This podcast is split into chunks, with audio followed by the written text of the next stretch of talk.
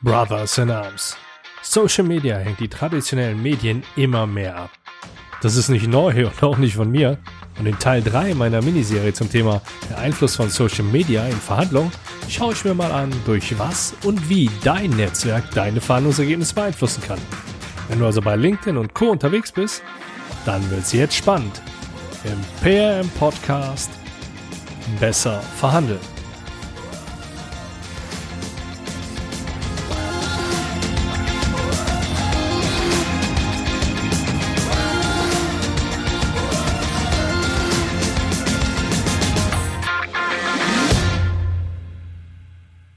Hi und herzlich willkommen. Ich bin Andreas Schrader und damit du rasch bessere Verhandlungsergebnisse erzielen kannst, veröffentliche ich seit 2018 regelmäßig diesen Podcast. Dass du durch das, was ich hier preisgebe, besser verhandeln kannst, zeigen mir die Erfolge, die meine Privat- und Einzelkunden sowie Unternehmen wie Ticketmaster, Infront, Rapid Wien und Obeta mittlerweile verzeichnen. Wenn du also auch noch mehr aus deinen Verhandlungen rausholen magst, dann schreib mir. Per Mail oder via LinkedIn. Für den Großteil der arbeitenden Gesellschaft ist Social Media mittlerweile ein fester Bestandteil. Selbst die Plattformen wie Facebook und Xing, die gefühlt auf dem absteigenden Ast sind, bieten immer noch genug Optionen, um diese auch gewinnbringend einzusetzen.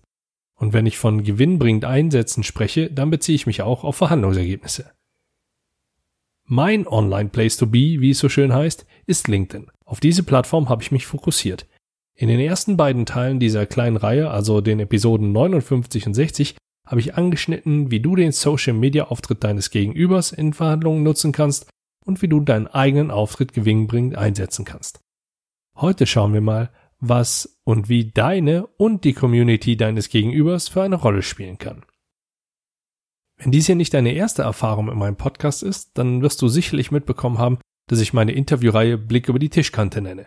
Darüber hinaus empfehle ich nahezu jedem, genau diesen Blick mit in sein Leben einzubauen. Die Erweiterung des eigenen Horizonts ist für mich ein wichtiges Attribut und das praktiziere ich nicht erst seit gestern. 2003 habe ich meine Ex-Frau in Trier kennengelernt.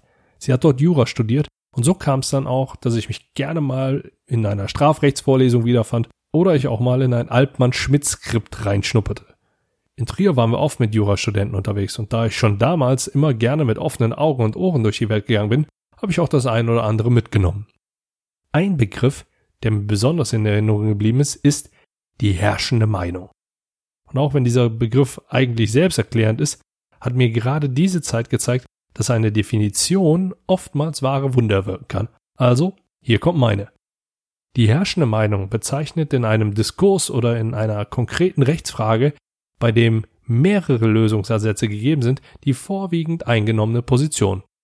Also, ganz stark vereinfacht ausgedrückt, das was der Großteil für richtig hält. Dadurch wird die herrschende Meinung zu einer legitimen rhetorischen Figur, die gerne als stützendes Instrument bei Argumenten dient. Netter Exkurs, nur was hat das jetzt genau mit Verhandlungen in Social Media zu tun? Nun, die herrschende Meinung wird oft als Autorität genutzt, um die eigene Argumentation zu stärken. Bei Diskussionen via Social Media ist das ähnlich. Achte mal drauf, denn ich finde es auffällig, dass vermehrt Menschen mit juristischem Hintergrund zur Untermauerung der eigenen Argumente entweder auf Literatur verweisen oder vermeintliche Meinungsführer mit hinzuziehen. Und das ist ja auch nur wenig verwunderlich, schließlich war sie auch fester Bestandteil ihrer Ausbildung. Nur siehst du das bei Menschen, die einen anderen Background haben, gefühlt deutlich seltener.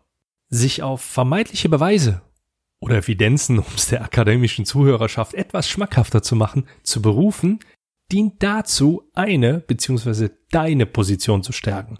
Und jemand, der nicht nur mit Meinungsmachern vernetzt ist, sondern sogar positiv mit diesen interagiert, wird als einer von ihnen wahrgenommen. Das kann dir in Verhandlungen weiterhelfen. Der Halo-Effekt setzt ein.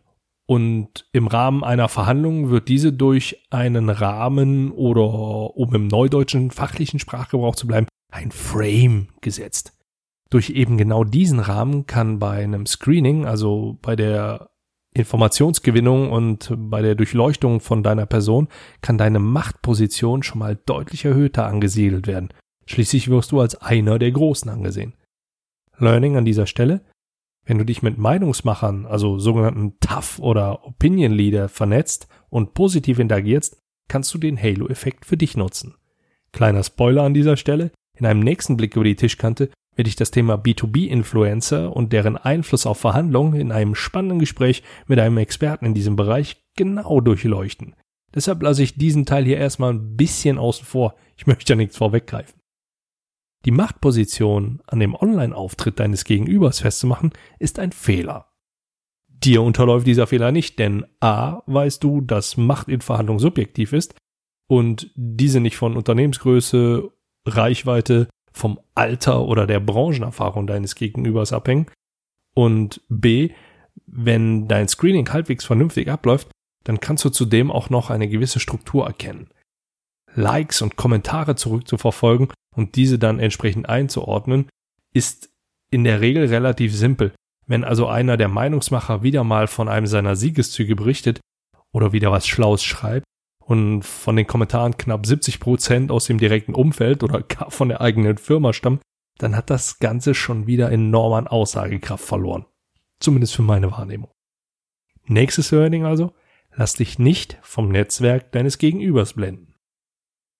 So viel zum Thema Schein und Sein. Dein Netzwerk erfüllt noch ein paar weitere wichtige Punkte, die du gewinnbringend in deine Verhandlung einbauen kannst. Und nimm dir jetzt bitte einen Stift zur Hand, sofern du nicht eh schon parat hast, und schreib mit. Und obwohl der nächste Tipp sehr simpel ist, ist er dennoch extrem hilfreich, da er von vielen Nutzern ganz einfach vernachlässigt wird. Fertig? Hier kommt er. Baue dein Netzwerk strategisch auf. Create Brothers in Arms. Was meine ich damit? Damit meine ich, dass du dich gezielt mit Menschen vernetzen sollst, die für dich von Nutzen sind und denen du bestenfalls auch einen Nutzen bringst. Win-win im Social Network.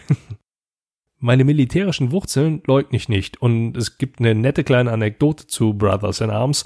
Die gibt's auf Anfrage, denn hier wird die zu sehr ablenken. Dennoch passt dieser Begriff, denn er beschreibt einen Zusammenschluss von zwei oder mehreren Parteien, die sich gegenseitig dabei unterstützen, ihre Ziele zu erreichen. So klingt's auch direkt schon wieder wenig martialisch, oder? Ich hoffe, das passt für diejenigen, die mit Militär und all dem, was sie da vielleicht ganz so positiv mit verbinden.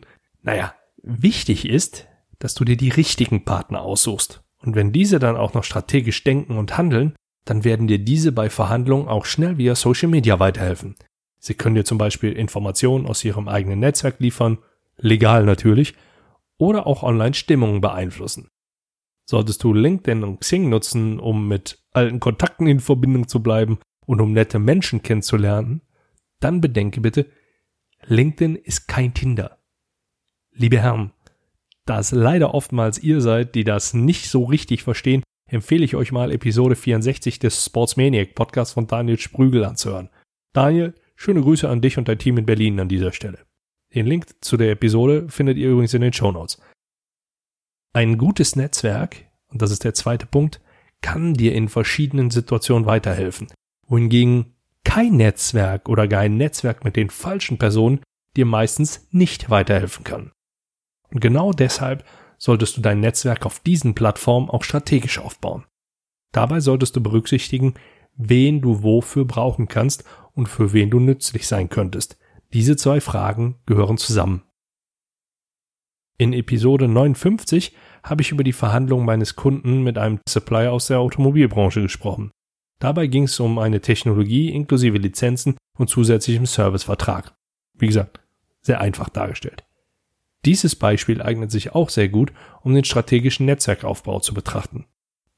Nochmal kurz zur Erinnerung. Von unserer Seite aus haben die zwei Geschäftsführer, zwei Entwickler sowie der Vertriebsleiter eine Social-Media-Kampagne erfolgreich genutzt, um sich eine wertvolle Position für eine Verhandlung zu verschaffen. Zum einen bestand diese wertvolle Position aus der Vernetzung mit entscheidenden Personen auf Kundenseite sowie aus der Vernetzung mit entscheidenden Personen des Wettbewerbs des Kunden. Die Vernetzung wurde genutzt, um erstens ein Vertrauensverhältnis aufzubauen, das als belastbar wahrgenommen wurde. Belastbar bedeutet in diesem Sinne, dass es einen Konflikt aushalten kann. Zweitens, um Informationen zu gewinnen. Und drittens, um zu ankern und um so Druck aufzubauen. Und genau das gehört für mich zum strategischen Aufbau und dem Nutzen eines Netzwerks. Deshalb ist die Frage, welchen Nutzen kann ich meinem Netzwerk liefern, für mich ebenso wichtig wie die Frage, was kann mein Netzwerk für mich tun? Und so, wie es in Verhandlungen geben und nehmen geben sollte, so sollte es auch mit und für ein Netzwerk gelten. Und das sage ich nicht nur, weil ich vom Sternzeichen her eine Waage bin. Jetzt hast du weitere Impulse gesammelt, die dir in deinen Verhandlungen weiterhelfen können. Die Hauptlearnings aus dieser Episode sind, die herrschende Meinung kann dir helfen, deine eigene Position auch in Social Media zu stärken. Zweitens, dein Netzwerk kann dir durch den Halo-Effekt dazu verhelfen, machtvoll zu wirken. Drittens, lass dich im Gegenzug nicht vom Netzwerk deines Gegenübers blenden. Das vierte Hauptlearning ist, baue dein eigenes Netzwerk strategisch auf. Das ist in meinen Augen eigentlich das absolute Hauptlearning aus dieser ganzen Episode. Wenn du was mitnimmst, dann genau bitte diesen Punkt.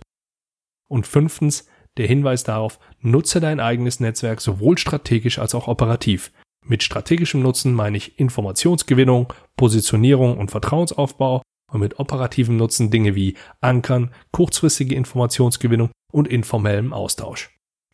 Wenn du also in Zukunft LinkedIn und Xing gewinnbringend für deine Verhandlungen nutzen magst, da bau mindestens einen dieser Tipps mit in deine Verhandlung ein und du wirst mit Sicherheit besser verhandeln.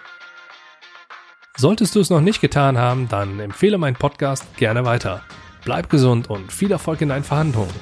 Aus nostalgischen Gründen schließe ich jetzt mal mit den leicht abgewandelten Worten aus meiner Lieblingsserie meiner Kindheit ab. Also wenn du mal ein Problem hast und in einer Verhandlung nicht weiter weißt, dann such doch mich, Andreas Schrader.